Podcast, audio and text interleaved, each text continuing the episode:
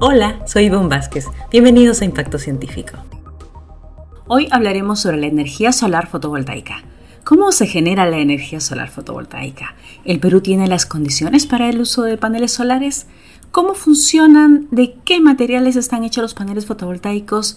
¿Vale la pena invertir en ellos? ¿Por qué no es tan rentable producir energía fotovoltaica en nuestro país pese a que la tendencia apunta a un mayor uso de energías renovables? Estas respuestas las conoceremos hoy con nuestro invitado, el doctor en física Jan Amaru Palomino, quien es además investigador principal y docente de la Pontificia Universidad Católica del Perú. Pero antes de ello, señalaremos que, según la empresa de análisis de energía Emberclimate, el uso de energía solar ha aumentado en un 23% a nivel mundial durante el 2021. Y junto a la energía eólica, representaron más del 10% de la generación total de electricidad a nivel mundial, es decir, un 1% más que en el 2020. Algunos países incluso están generando más electricidad a partir de la energía eólica y solar. Se trata en su mayoría de países europeos, con Dinamarca en primer lugar con el 61% de su energía basada en fuentes renovables, pero también en algunos países latinoamericanos. Está Uruguay, por ejemplo, en el segundo lugar con el 44%, y también Chile, que ocupa el puesto 13 con alrededor del 17% de su energía basada en fuentes no convencionales. ¿Y cómo vamos por Perú? Un país con gran potencial para la generación de energía solar al estar ubicado cerca del Ecuador, en el llamado Cinturón Solar del Mundo. Conversamos entonces con el doctor Jan Amaru Palomino, quien está precisamente liderando una investigación sobre el uso de paneles fotovoltaicos en diversas regiones de nuestro país. Doctor Palomino, ¿cómo se genera la energía solar fotovoltaica? la energía fotovoltaica se genera mediante la conversión de energía solar. Eso quiere decir que la energía procedente del sol, que es la luz, ¿no? Eh, se capta y se transforma en otra forma de energía que podríamos utilizar, que en nuestro caso sería la energía eléctrica. Y bueno, la gran ventaja de la conversión fotovoltaica es que es una conversión directa, no hay un paso intermedio, se convierte directamente la luz en electricidad. Y además que sabemos que es, es limpia, renovable, no genera ningún residuo contaminante durante su operación pueden usarse en grandes plantas fotovoltaicas, ¿no?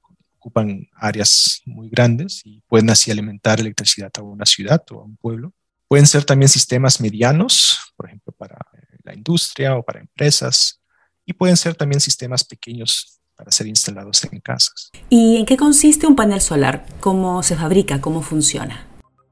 Un panel solar fotovoltaico consiste en muchas celdas fotovoltaicas que son interconectadas. Esas celdas son de un material semiconductor y ese material semiconductor absorbe los fotones de la luz solar. Uno puede imaginarse que un material fotovoltaico es como un edificio con varios pisos, ¿no? Y los pisos están ocupados por electrones. El fotón le entrega su energía a un electrón. Cada uno de esos fotones excita a un electrón. Eso lo eleva de un piso menor a un piso mayor. Y donde el electrón antes se encontraba, ahí se genera un hueco, entre comillas. Y ese hueco tiene una carga positiva. Así tenemos cargas negativas, los electrones, y las cargas positivas, que son los huecos. Luego, estas dos cargas se separan y se extraen de la celda por los contactos eléctricos y se entregan así a un circuito externo mediante el panel. Perfecto, esa es la explicación física entonces de lo que sucede cuando la luz solar llega al panel fotovoltaico. ¿Y, y qué significa eficiencia, ese 19-20% de rendimiento energético, porque no se aprovecha toda la luz solar que llega al panel, ¿verdad?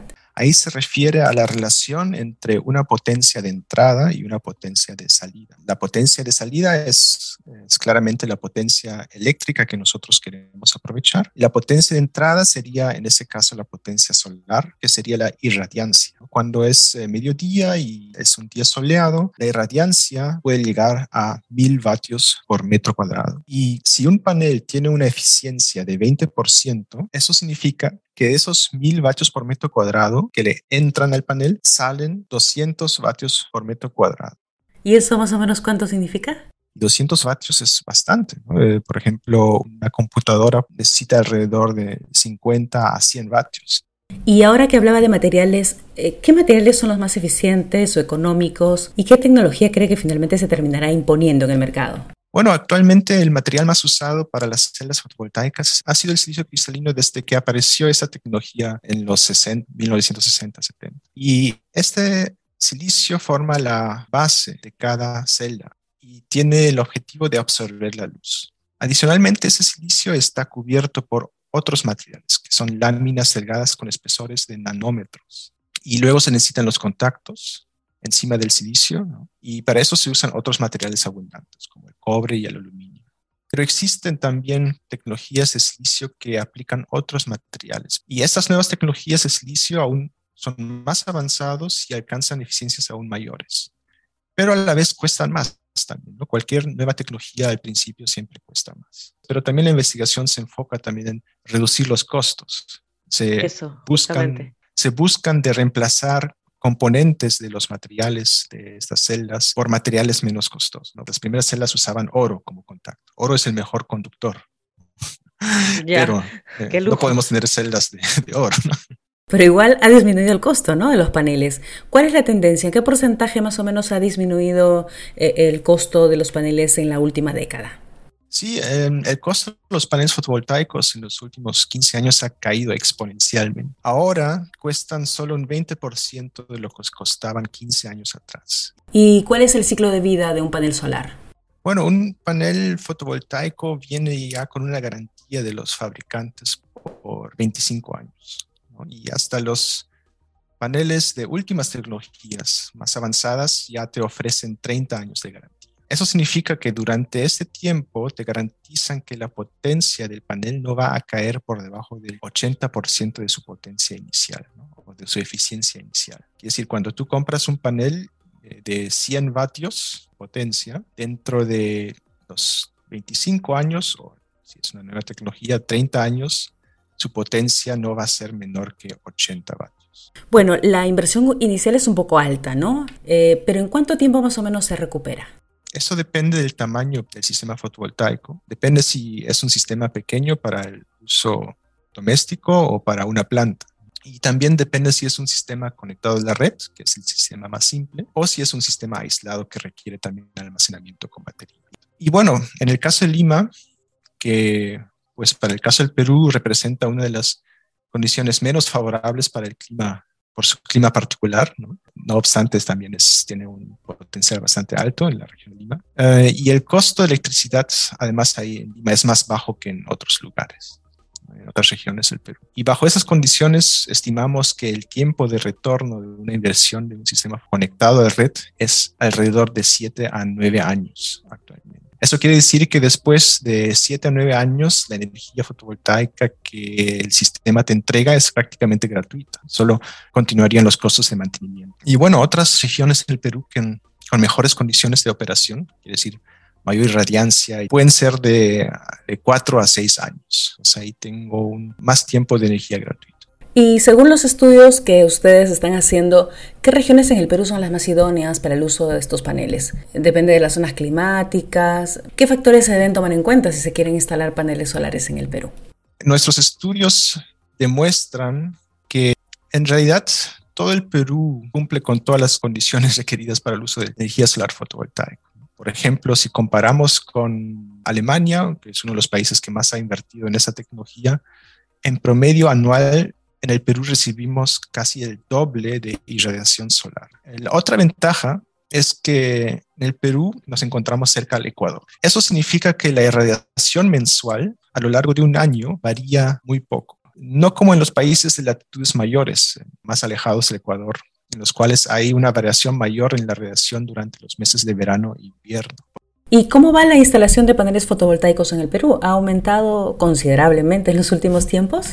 Bueno, hay que reconocer primero que el Perú fue el país pionero en Latinoamérica en instalar uno de los primeros grandes plantas fotovoltaicas en el, sur del Perú. Y hasta la fecha hemos instalado a, nivel de plantas alrededor de 300 megavatios de potencia nominal. Y eso suena bastante, pero lamentablemente no lo es. Si nos comparamos con otros países, eh, con climas semejantes, eh, como eh, Chile, Brasil, Colombia, México, ellos ya llegan a los gigavatios de potencia nominal fotovoltaica instalada. Entonces, lo que tenemos instalado actualmente en el Perú es muy poco. 300 megavatios, eso es lo que hemos instalado en 10 años. Pues eso es lo que un país como Alemania instala cada mes. Y doctor, ahí hay un tema pendiente. Recuerda que hablamos sobre una norma que aún no se da para poder devolver la energía sobrante a la red pública. Sí. ¿Qué novedades hay al respecto? Pero en el Perú todavía no existe una normativa o una ley que nos permita a nosotros mismos instalar un sistema fotovoltaico y a la vez inyectar a la red. Quiere decir, usar la red como una batería. Para realmente poder usar la energía solar fotovoltaica, debes tener la posibilidad de cuando tu sistema sobreproduce, tú puedas inyectar esa electricidad solar que sobra hacia la red y esa electricidad que inyectas a la red, pues lo repartes, bueno, entre los vecinos, en todo, todo lo que está conectado a esa red. O la vendes también, ¿no? También, ¿no? Hay, hay también ese tipo de, normativas. ¿no? Eh, la que se está pensando implementar en el Perú hace muchos años, ya existe una propuesta de ley, eh, solo falta que un ministro le dé su firma, será una normativa que se llama balance neto para el autoconsumo.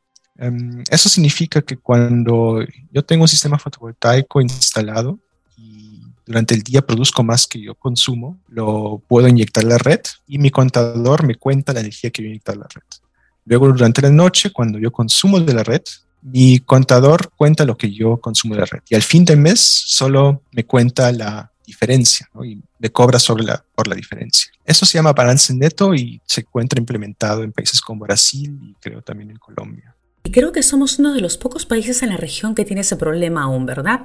Ya casi todos tienen las normas claras para generar energía solar y a la vez redistribuirla en la red pública, que es como funciona el sistema para ser rentable y así también pueda masificarse.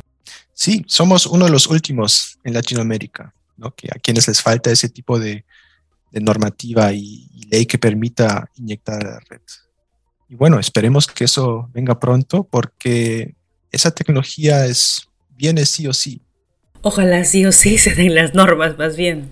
Bueno, esperemos que los gobiernos peruanos nos permitan a nosotros los usuarios también aprovechar de esa oportunidad. Y doctor, pero al margen de esta situación, si yo quiero instalar mi panel fotovoltaico, lo puedo hacer, ¿verdad? ¿Qué recomendaciones usted nos daría? Sí, eh, yo igual puedo poner un sistema fotovoltaico en mi techo, ¿no? Eh, solo que no puedo inyectar la red. Entonces, cualquier energía que sobreproduzco, que yo mismo no consumo, lo podría almacenar en una batería, ¿no? Pero una batería significa también mayor costo y mayor mantenimiento. ¿no? Entonces, em, eh, si yo quiero instalar un sistema fotovoltaico, si por ejemplo yo sé que a lo largo del día tengo ahí equipamiento o trabajo desde casa, por ejemplo, todo mi consumo, la mayoría de mi consumo ocurre durante el día cuando hay sol. Eso puede ser también, por ejemplo, para empresas o para la industria. Pues ahí me pongo en contacto con una de las muchas empresas instaladoras de sistemas fotovoltaicos que ya se encuentran en el Perú. Ellos suelen hacer primero un análisis de carga, es decir, ellos eh, ven tus recibos de luz, cuánto has consumido en los últimos meses, años, ¿no? Cuanto más tiempo tienes, más datos tienes mejor. Y así pueden eh, estimar cuánta carga van a, vas a necesitar en el futuro y pueden así dimensionar también el tamaño del sistema fotovoltaico que necesites para satisfacer esa carga. Gracias por la entrevista, doctor Jan Amaru Palomino. Ojalá lo escuchen en el Ministerio de Energía y Minas o donde corresponda y así nos volquemos a potenciar la energía solar fotovoltaica, ¿no? que es tan vital en el contexto del cambio climático y porque además es una solución para los lugares donde aún no llega la energía convencional. Y bueno, confiando en que las autoridades competentes escuchen el llamado del doctor Palomino, nos despedimos hasta la siguiente edición de Impacto Científico. Hasta la próxima.